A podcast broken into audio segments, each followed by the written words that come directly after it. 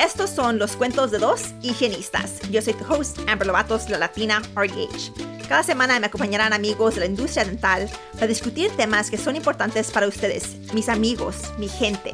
Este programa es para ayudarnos a aprender de nuestros colegas latinos y hispanos. Este podcast cuenta con el apoyo de patrocinadores, así que escucha este anuncio y únase a nosotros mientras les contamos un cuento de dos higienistas.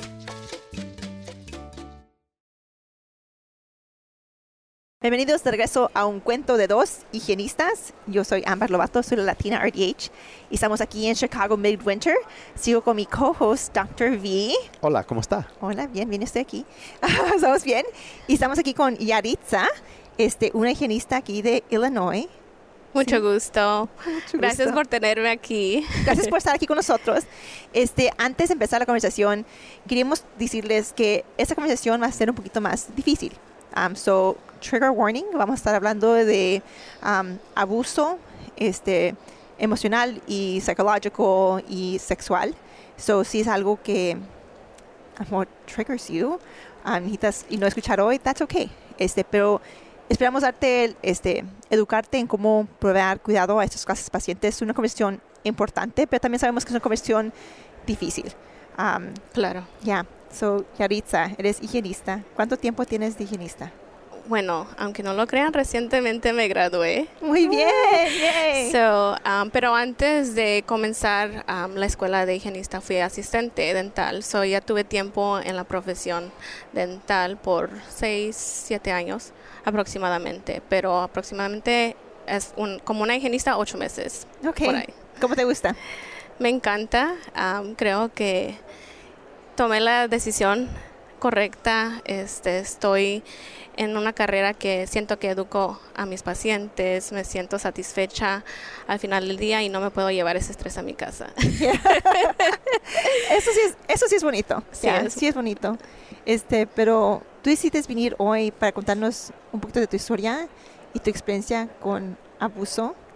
Este, no sé cómo empezar la conversación o qué, cómo. Bueno, este, yo diría que desde chica, este, mis papás los dos son mexicanos, ¿verdad? Y uno crece en una casa y que piensa que el hablarse a uno al otro es en mala forma es normal. Uno crece con eso psicológicamente pensando que oh, es- nada más están discutiendo, pero ya al crecer uno analizas las cosas y te das cuenta que de- a cierto extento, extenso, este tu papá verbalmente está abusando de tu mamá porque le dice tú eres tal, tú eres esto y que este yo soy superior a ti, ¿verdad? Pero ya cuando uno va creciendo se da cuenta que eso es abuso verbal hacia otra persona. So, básicamente yo crecí en ese environment, digamos. So, yo tuve una experiencia este cuando tu- estuve pequeña este con cierto abuso, este, yo no sabía que ese abuso estaba pasando. Este, gracias a Dios ah, puedo decir que yo estaba en un programa de after school que esas personas me ayudaron y buscaron la ayuda y hablaron con las personas que tenían que hablar y la ayuda me la dieron. Am, so, con la terapia psicológica es lo que me ayudó para superar ese abuso. Este, y ya después en la high school uno piensa que, oh, est- estoy en esta relación y es amor, digamos, ¿verdad? Pero poco a poco la familia se da cuenta que esa persona está abusando de ti físicamente porque ven moretones y te dicen, mi mamá es la que se dio cuenta más bien y que dijo, creo que algo está pasando. Y ya con el tiempo, este, básicamente estaba en una relación abusiva con un ex-boyfriend, con un- Ya. mi expareja. Ya. Wow, está difícil. Ya. Este, creo que lo que a mí se me hace interesante es que hay estadísticas eh, que dicen que si que la gente que ha sufrido abuso en casa o de niñez este son más likely a tener sufrir abuso como adultos o ya más grande. Y y I mean, it's apparent en tu, en tu historia. Sí. Y es simplemente porque ellos, eso es lo que conocen, que es como ella dijo, que es normal. Cu- especialmente, no es al- algunas veces ni tiene que ser tan traumatizado para que saber que es, am, lo, está- lo puede tolerar. Ah, como por ejemplo, solamente una persona que no le enseña suficiente amor, ah, eso puede decirle que esa es la manera normal para estar con una persona, entonces, y, o hasta al, al revés, que es- es- están muy bravos y gritan todo el tiempo. A cualquier manera que le, le enseñaron que así se debe portar, es como van a encontrar o van a querer encontrar una persona así. o creen que es normal. Exactamente, sí. Es, es, es normal. Este, también lo que me gustaría decir es que no me importa tu experiencia. Lo que yo he escuchado mucho es que gente dice, pues a mí, a mí me pasó algo, pero no, tan, no fue tan severo, no fue tan grave, entonces no fue abuso. Eso no es cierto. Abuso viene en muchos spectrums, o poquito o mucho, no importa. Como que el impacto que tiene en ti mentalmente, you know, physically and psychologically, es como quiera es un impacto. ¿verdad? Como quiera es sufrimiento. No tenemos que comparar el sufrimiento de una persona a otra persona. Si sufriste, sufriste, ¿verdad? El sufrimiento es igual, Yeah. básicamente, pero en distintas formas. Yeah, exactly. Este, so dijiste que estuviste en un programa after school y que te ayudaron. Este, ¿qué fue algo que te, like, de qué manera te ayudaron que tú pudiste sentirte like comfortable to share with them? La verdad no me recuerdo porque estaba muy pequeña, am, pero cuando yo le pregunté a mi mamá, ¿cómo es que tú eh, detectaste este problema? Me dijo, es que alguien en este programa de After School donde tú ibas me they approached me y me dijeron, mire, esto está pasando en su casa. Porque a veces uno no tiene la confianza con los papás de decirle, oh, esto me está pasando, o "Que- creo que eso está pasando. Yeah. So, entonces, básicamente esa persona le dijo a mis papás y ya se hizo la investigación. Yeah. am, o eh, trataron de ver cuál era el problema más bien. Y ya fue cuando resolvieron, ok, esto tiene que parar. So, Yeah. Wow. Um, so, I mean, creo que por eso también es igual importante, este, como profesionales, educarnos en saber qué son los signs, ¿verdad? En, en nuestros pacientes que nos pueden indicar si alguien está sido abusado, ¿verdad? Como los bruises, pero bruises no solo, este, pero bruises en varying degrees of color, ¿verdad? Porque los bruises vienen en varios colores. Cuando empiezan están morados y rojos y luego sobre el tiempo se hacen amarillos. oh, hasta verdes. hasta verdes, right? so, si tienes este un paciente que tiene moretones que son diferentes colores, uno es morado, uno es rojo, uno es verde, uno es amarillo, entonces sabes que eso fue trauma al cuerpo que pasó en diferentes tiempos, no solo fue una vez, ¿verdad? Um, mirar si hay este moretones en los dos lados del cuerpo bilaterally, porque cuando uno se cae en accidente, ¿verdad? Solo te lastimas de un lado, pero cuando alguien te quiere abusar o te quiere pegar, te van a pegar donde te quieren pegar. You know?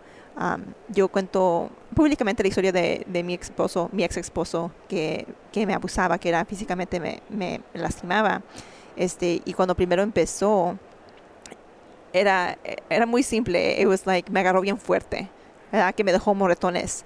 Pero en mi mente no me estaba abusando porque no me estaba pegando. Like, no me estaba dando cachetadas, sino me estaba punching me. You know, no era como combinaba yo una novela. You know, y también pensaba yo que era, que era mi culpa. You know, no sé si tú sentías así, como que a lo mejor que era tu culpa o you deserved it. Or, y después me daba más like, vergüenza que like, yo causé Ujú. esto.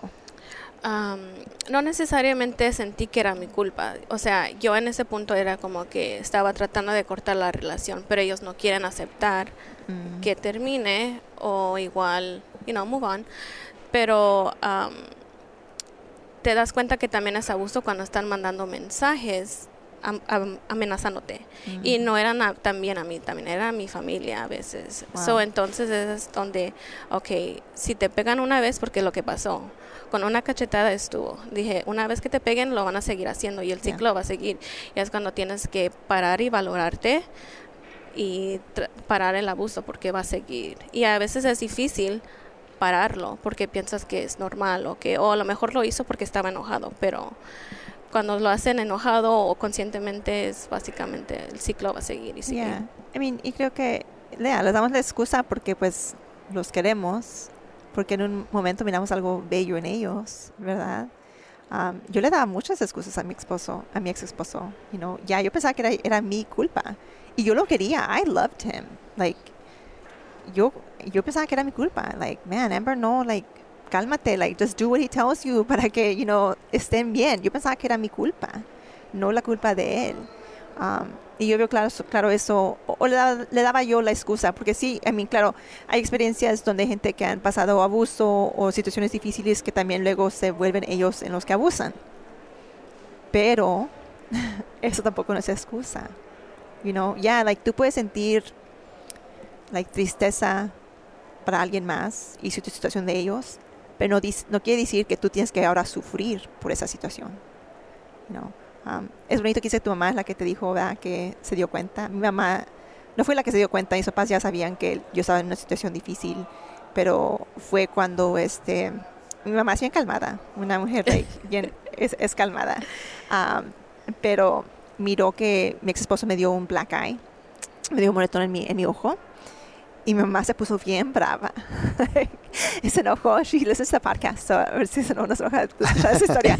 Pero se enojó y le fue, se- lo- no lo correteó, pero she went up to his truck, pues, se, se fue a su troca y le empezó a gritar y no sé, decirle de cosas, like, you know, ella es mi hija y como, you know, like, bien, like, enojada, bien, bien brava, como una mamá Como debe ser. como debe ser, como, como debe ser. Um, yeah, este.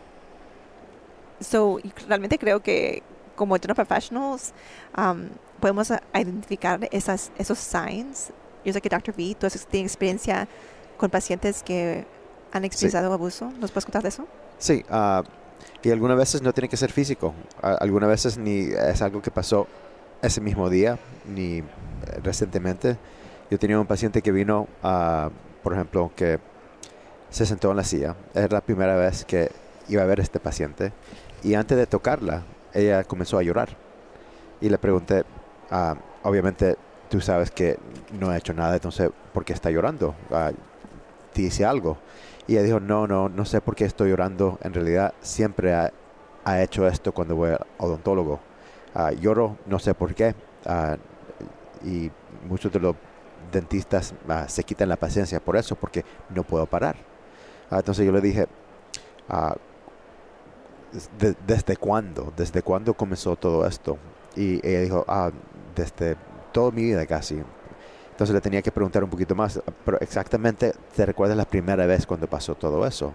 Y yo creía que en ese tiempo, cuando le estaba preguntando que, ah, que iba a ser como algo traumatizado que pasó con el odontólogo, pero ella dijo, no, no, ah, ah, yo sé que eh, todo esto comenzó cuando tenía 10 años, pero yo fui al dentista ese, día y lloré ot- otra vez, pero no era algo difícil, era un, un relleno, una limpieza, ni me recuerdo. Y después le dije, pero ¿qué más pasó cuando tenía esa, esa edad? Y ella dijo que, oh, yo, algo mal pasó en ese tiempo, pero no es de odontólogo, de odontología. Y le pregunté ah, si me puede decir, y dijo que le- alguien le estaba abusando, pero sexualmente. Y después yo le dije, mire, el cerebro, lo que va a hacer el cerebro es, va a reconocer como, ah, no sé cómo decirlo en español, ah, Pues en inglés. uh, it's association machine. El, el cerebro va a asociar cómo es algo en referencia como el, el abuso con otras cosas que es similar. No, no tiene que ser exactamente la misma cosa. Entonces lo que le, ella, le expliqué a ella que ah, obviamente la boca es ah, puede ser un órgano sexual y yo soy un hombre que le va a hacer algo a ella Yeah. que necesariamente le puede hacer un poquito de daño para el cerebro, específicamente el cerebro de ella. Eso es suficiente para decir que eso es lo mismo. Es el- lo mismo que le va a pasar es un abuso, que yo lo estoy abusando. Entonces yo le dije, la primera cosa es entender que son dos diferentes cosas. Ah, porque lo que está pasando es, tú no, no está pasando en la sub- subconscious, Yeah. subconsciously. Pero cuando tú sabes eh, que no tiene que ser esa misma conexión, ahora tú puedes ah, hacer otra cosa diferente. Y yo le dije también que vamos a hacer, ah, porque tu mente se está haciendo eso, vamos a hacerlo diferente también. Ahora lo que yo quiero que haga es que tú me vas a dar permisión, permisión para hacer la limpieza o hacer la- lo relleno ah, para trabajar en ti. Y ella me dio la permisión cuando terminó de llorar y después de eso nunca lloró otra vez. Entonces eso es algo que ah, dice diferentes cosas, que el abuso te puede seguir Ujú. y no, no es algo que... eh, en ese tiempo ella tenía 21 años, entonces ah, por 11 años estaba sufriendo del mismo abuso en cosas que solamente era similar su- o suficiente similar para darle esa misma reacción. Ya. Entonces, cuando ella o cuando ella hizo, quitó esa conexión, am, después de las próximas citas nunca lloró otra vez. Y eso era algo que era importante porque ah, eso le estaba parando de tener una buena, ah, un buen oral health. Yeah. I mean, muy bonito lo que dijiste. Es bonito que le pides permiso a tu paciente. Creo que es algo que no hacemos, ¿verdad? No lo que, que hacemos, I'm gonna let you back, te voy a acostar. No dices, ¿te puedo acostar? You know, puedo, puedo ponerme mis manos en tu boca ahora. Y eso Ujú. puede ser triggering, ¿verdad? Oh, Tienes sí. a alguien que estás acostándolos, poniéndole algo en su boca. Ahora no pueden respirar, no Ujú. pueden, de- no pueden Le dan pasar. recuerdos, le dan recuerdos de todo lo malo lo que pasó si era en la misma situación. Ya, tra- es dramático. Um, y en general, you know, la gente, todos queremos tener autonomía sobre nuestro cuerpo. Queremos que lo único que podemos tener control sobre es nuestro cuerpo. Y aquí estamos en una situación donde alguien que te quitó ese power, ¿verdad? Abusaron de ti en cualquier manera que abusaron de ti, either psychologically, emocionalmente o físicamente o sexualmente. Todo eso es quitándote el poder tuyo de tu cuerpo, ¿verdad? Y eso es dramático. Y ahora estamos en una situación dental, donde a veces también físicamente te estamos quitando ese poder. Ujú. So it can be very triggering y muy difícil para gente. Entonces, querer ir al dentista, lo que yo siempre le digo a la gente es que debemos de tratar a todos nuestros pacientes con grace, tratar a nuestros pacientes como si todos tuvieran una experiencia difícil, porque es muy difícil, you know, obviously muy brave tú de contarnos tu historia, pero no todos pueden contar sus historias. No todos van a decir, yo he sufrido abuso, yo he pasado por algo. So, debemos de tratarles a todos los pacientes como si han pasado por algo, porque a veces es algo que no, no pueden ni decir las palabras, you Sí. know, o no saben, como tu paciente. Sí, hay muchos pacientes que solamente cuando se pone anestesia, esto no dolió, no lloran a eso, pero cuando, se- cuando sienten que la anestesia está funcionando, es cuando se ponen nervioso. Y siempre es algo de la tema de que le, estamos, le está quitando el poder de su cuerpo, como Yeah. yo quité la habilidad de sentirse el cuerpo. Y aunque no duele, eso es la- como porque se quitó la sensación o el poder de ellos mismos de Yeah. sentir algo, está viniendo de, un- de u- algo de abuso. Yeah. Um, y realmente no es algo que, que pensamos en, you know. Um, ¿Has visto otros signs de abuso tú clínicamente? Como físicamente, O en general.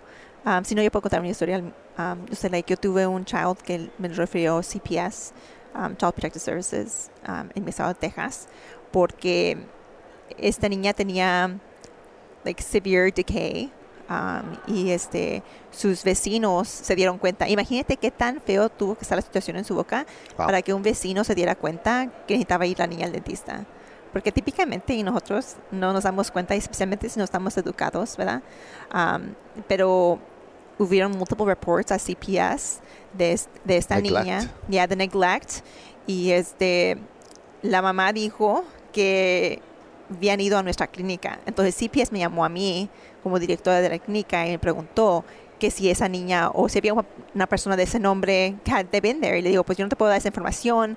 You know, like, si es mi paciente, no te puedo decir que es mi paciente. Like, I need release, you know. Pero no era cierto. La mamá ni la niña no había record que habían ido allí. Entonces lo que CPS hizo fue que ellos, y CPS es Child Protective Service. Child. Protective Services, ya. Perfecto. este, lo que ellos hicieron fueron que ellos le hicieron la cita, ellos agarraron todo el papeleo, la trajeron a la cita a la mamá y a la niña. Um, so en mi experiencia, yo sé que a veces es difícil y hay mucho like negative talk contra CPS, ¿verdad? Entre llamar a las autoridades, pero en mi experiencia estaban ayudando a la mamá, querían hacer todo lo que ellos podían para, you know, no quitarle la niña. Um, they did end up sacando a la niña de la casa y poniéndola con la hermana, ah, que tiene una hermana mayor. Um, pero el, el punto fue que querían agarrar, all they, all they wanted was que le, que le dieran tratamiento dental. Eso es lo que necesitaba la niña. Ella, y básicamente, y no, la niña no fue la peor situación que he visto, porque he visto unos, like, really bad cases, pero, I mean, it was still pretty significantly bad. Um, all of it's bad, yeah. Ya, todo, ya, todo es. Este, y pobre la niña, y luego ella dijo, ya, sí, me duelen los dientes. Hay tiempos que me duelen, like, la niña decía. ¿Cuántos años tenía ella? Mm, siete, creo. Wow. Ya. Este, estaba chiquita. Y, pero sí, ya mi experiencia fue que trataron de ayudarle a la mamá. Sí. Am, y, y ella no tiene una voz. Y la No, niña- ella, ya. sí. Ella, ella cree que la mamá le está haciendo todo en el poder de ella. No, no, no tiene la capacidad de entender que se puede mejorar. Ya. Y I mean, y no sé sus experiencias de ustedes creciendo, si fueron dentista o no. am, este, yo no fui dentista cuando yo- de niña, pero fue porque no teníamos los recursos, mis papás no tenían el dinero para llevarnos al dentista, ¿verdad? Este, pero también mis papás no sabían, no sabían de, de la salud oral, no sabían que debemos de, de ir al dentista cada seis meses o de usar hilo dental. Y no, ellos eran muy buenos papás, you know, entonces estoy tan bendecida. So, en esa situación, aunque yo tuve muchos problemas, no era neglect, porque no tenían el dinero y no era y no tenían la educación para saber lo que estaban haciendo. Es ignorancia más y la todo. ignorancia, ya. Um, pero para atrás a Yaritza, Yaritza, este, ahora, ¿nos puedes contar este cómo llegaste a la carrera de higiene dental? So, um, es chistoso porque básicamente cuando salí de mi relación tóxica, digamos, este, um, me reencontré con una amiga que ella era una asistente dental. So, en eso estaba yo que, oh, quiero ir a la escuela para ser enfermera, no, no me gusta, mejor, siempre cuando estaba en la high school dije, ok, quiero ser dentista, pero igual, um, por, you know, tus papás no tienen dinero para pagarte, ayudarte con la escuela, so, entonces de- decidí, ok, maybe, you know, dental assisting school. So, fui a la escuela para ser asistente dental, comencé a trabajar, you know, siempre ese primer trabajo es like either they make you or you break you, right? Entonces, like, no, no quiero seguir, seguir siendo asistente por el resto de mi vida. So, entonces me puse las pilas y trabajé, fui a la escuela y dije, no, I want to be a hygienist. Um, y digo, quiero ayudar a la gente, es poner, tener un poquito más de flex- flexibility to my schedule y igual sé que, que voy a proveer y cambiar vidas, educar a las um, pacientes y hacer algo que me gusta en in the field that I want to. Um, y cuando estaba en la escuela, poco a poco, you know, vas conociendo a esos pacientes que they appreciate te aprecian por el trabajo, el tomarte el tiempo de educarlos, um, de escucharlos también, porque ellos tienen problemas como todo ser humano y este a veces te dan esa tienen esa confianza de contarte cosas que a veces no tienen confianza de decirle a otras personas.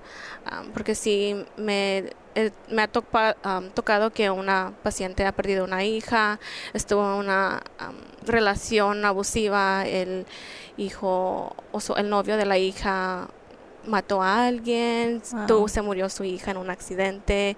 So, you know, escuchas de todo y a veces unos sirve no nada más de higienistas, somos higienistas, pero también a veces digo hasta consejeros, porque yo personalmente me puedo relacionar al abuso y puedo a lo mejor hacerlos un poquito, sentirse más cómodo en saber que alguien los está escuchando, que ah, nosotros sabemos de recursos que se les puede ofrecer, digamos, o guiarlos a donde pueden ah, obtener esa ayuda que necesitan, porque no todos quieren tomar ese primer paso para buscar la ayuda o para aceptar que están pasando por el abuso. Y, you know, es... it- it's Es bien, es bien verdadero lo que dices. Um, en mi clase que enseño de Human Trafficking, um, la cosa más difícil que dicen es que la gente tiene que identify themselves, they have to self-report. Si ellos quieren ayuda, ayuda o si se están abusando, quieren reportarlo, uno de adulto tiene que reportarlo. Y lo que es más difícil es que hay gente que no quiere, no están listos, no piensa que son uh, víctimas de abuso. Este, entonces nuestro role, nuestro trabajo es de proveerles recursos, ¿verdad? Decirles, "Hey, estamos aquí para ayudarte y aquí hay información donde puedes ir. Este, decirles que, mira, miro que tienes signs de abuso, you know, I mean, en niños PTK, ¿verdad? Este, o just like bruising or Y dejarles know- saber que todo es confidencial, no se va Yeah. a compartir, porque es lo que tienen miedo de que tú lo re- reportes el abuso y luego, you know, consequences Yeah. after. Exactly. Y eso es, eso es difícil. I mean, yo nunca reporté a mi ex esposo. Yo nunca le llamé a la policía. Nunca, you know, nada así. Um, y, y- y he hablado con mucha gente que ha sufrido abuso, abuso de- en, en su niñez, que no lo reportaron muchas veces por familiares y porque no quieren causar este drama en la familia, ¿verdad? No quieren o no quieren pasar sobre el abuso otra vez, porque lo que a mí a veces me hace difícil cuando estoy hablando la, la historia de mi- conmigo y mi ex esposo es que luego la gente empieza a preguntarme preguntas y no me gusta que me pregunten preguntas. Like, yo solo puedo decirte lo que yo siento comfortable en decirte y solo, y solo en eso. Entonces para tener que revivir tus experiencias para reportar a alguien y luego que te estén cuestionando, y hay muchas, estaba yo escuchando una, una amiga, dice que amiga, um, que es este, es este, en private investigator, ¿ok? Y estaba contando una historia de un caso que estaba trabajando ella, de una mujer que salió una noche con unos muchachos y tenía un novio y en esa noche que salió, esos hombres la, la violaron. Y este dice, pues, you know, ese es el problema. Porque estaba ahí en la calle con otros hombres. Si tenía novio, ya estaba en su casa con el novio. Echándole la culpa a la, a la muchacha, a la víctima, you know. Y, luego y luego en eso te cuenta otra historia, donde había una mujer que su novio had choked her out, like, you know, Ujú. y este la ahogó, lo está tratando de ahogar. Y este él estaba en la cárcel ahorita, este, pero ella después de ese incidente fue a vacaciones con él. Dice, si realmente estaba sufriendo, ¿por qué fue a vacaciones con él? Y me puse a pensar, yo, yo, la- casi la última cosa que cosa que hice yo con mi ex esposo fue que yo fui en vacación con él, you know, like siempre, I mean, uno piensa que es tan fácil, you know, yo soy una mujer fuerte, soy latina y estoy fuerte, you know, este, y siempre ha sido así, pero no sé, no, no sé por qué, por, por miedo de él, por miedo de la situación, porque siempre que a lo mejor pensé que a lo mejor iba a cambiar la situación, um, porque pensé, like, ¿quién me va a querer a mí? Ya, uno siempre piensa que nadie te va a Na- querer. yeah. or- Y, y es muy, me gustaría decir que yo soy una mujer tan, tan fuerte que no necesito un hombre, que no necesito el amor. Pero, I mean, sí, necesito, necesito a, a alguien, you know. Y este, ya, quería que él, yo quería, a mí yo tenía problemas con self-esteem, you know. Y aquí tengo un hombre que, según me quiere, you know, y no me quiere. Eh, ya, es una situación que no debemos de juzgar porque nosotros no sabemos la situación. No sabemos lo que la gente está pasando. Nuestro trabajo socialmente y clínicamente es de you know, proveer a nuestros pacientes con el cuidado oral, ¿verdad? Ah, pero veces hay que decir emocional, and provide, provide them with some grace, you know. Um, I think, yeah, es, es difícil. Um, pero I think you're right, que es- nuestro trabajo es mucho más que, que clínico. ¿verdad? Es de terapistas y, no tú dices que trabajas con muchos pacientes hispanos latinos. Hispanos latinos. I trabajo en la villita. So, la li- villita es uh, predominantly uh, Mexicans and mexicanos y uno que otro me he encontrado de Guatemala, un paciente de Guatemala. Um, so, siempre me siento muy cómoda ahí porque hablo en mi lenguaje, este, y tiene la confianza, you know, de preguntarle o nada más de um, qué cepillo usa y cuántas veces se cepilla los dientes al día. Es like, oh, ¿usted de dónde es? Y tiene hijos y, you know, Yeah. you- los conoces a un nivel más personal. um, y es a veces eso difícil porque no todos piensan como que "Oh, es la primera vez que la conozco, you know, cómo le voy a contar mi vida personal. So, ayuda que trabajo con mi gente, digamos, porque me siento cómoda y, Yeah. y crecí en la villita y me siento que yo estoy dando algo para atrás a mi, a mi Qué comunidad. Ya, y se mira, este, y se siente bonito tener representación. Se- Yo siempre digo que cuando estoy en una situación cuando hay muchos hispanos latinos y yo soy la única profesional, soy como la lucha de ellas, ¿verdad? Fue like- eso fue el result de la lucha de nuestra gente, que ahora tenemos a Yaritza, a Ambers, a Dr. V's, en la profesión para representar a nuestros ancestors que vinieron antes de nosotros, que tuvieron que sufrir y trabajar más duro para que ahora nosotros podemos tener esta vida y para dar para atrás a nuestra comunidad. Es algo tan, tan bonito. Este, te escuché earlier diciendo que tú eras tu class president. Yes. Yeah, Era la presidente de la Asociación de Estudiantes de Dental Hygiene. muy bien. Yeah, so um, me sentía con más responsabilidad, más presión para tratar de ayudar a todos los classmates, you know, cuando era tiempo de tomar los exámenes de licencia, igual siempre pasar los mensajes al, a los maestros, a la facultad, pero igual este era la- como la psicóloga básicamente de toda la clase. Pero me gusta mirar a latinas, latinos, hispanos en leadership, en liderazgo. Es bonito, porque necesitamos, yo siempre digo que necesitamos más representación y te I encourage you que sigas haciendo lo que estás haciendo. Este, te doy gracias por estar aquí con nosotros hoy. No, thank you. este, si alguien te quiere contactar, ¿dónde pueden contactar? Um, yo creo que soy más activa en Instagram now. Um, I think I have it as Yarimar underscore RDH. Ok. Como quiera lo ponemos en el show notes. Este, y les damos gracias a todos ustedes este, por escucharnos, por seguir este, apoyándonos. Nos veremos el próximo martes. Gracias. Thank you. Bye. Adiós. Gracias por acompañarnos esta semana. Esperamos que hayan disfrutado este episodio.